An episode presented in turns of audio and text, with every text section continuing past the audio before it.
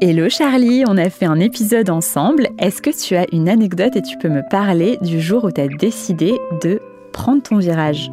J'ai décidé de prendre mon virage quand je me suis rendu compte que ce qui me passionnait le plus, c'était bluffer les gens, faire du mentalisme et transmettre des émotions en fait, plutôt que de faire une école d'ingénieur où je faisais des cours qui me plaisaient mais sans vraiment être à fond dedans. Et puis le fait d'avoir arrêté mes études, c'était peut-être le choix le plus risqué de ma vie, mais c'est aussi celui qui m'a fait le plus rêver en fait. Et qu'est-ce que tu aurais à conseiller à des personnes qui ont envie de changer de vie mais qui n'osent pas forcément le faire? Je dirais que faut pas prendre des risques inutiles non plus, mais que si vous avez un rêve ou quelque chose que vous avez envie de faire ou ne plus faire au contraire que vous savez que vous n'avez plus du tout envie de le faire, osez en fait. Je pense qu'il faut oser sans forcément prendre des risques inutiles, mais euh, se lancer et quitte à se mettre un, temps de peut-être on se dit je me donne deux ans pour y arriver, si ça marche vraiment pas je refais autre chose. Mais bon on a une vie trop courte en fait.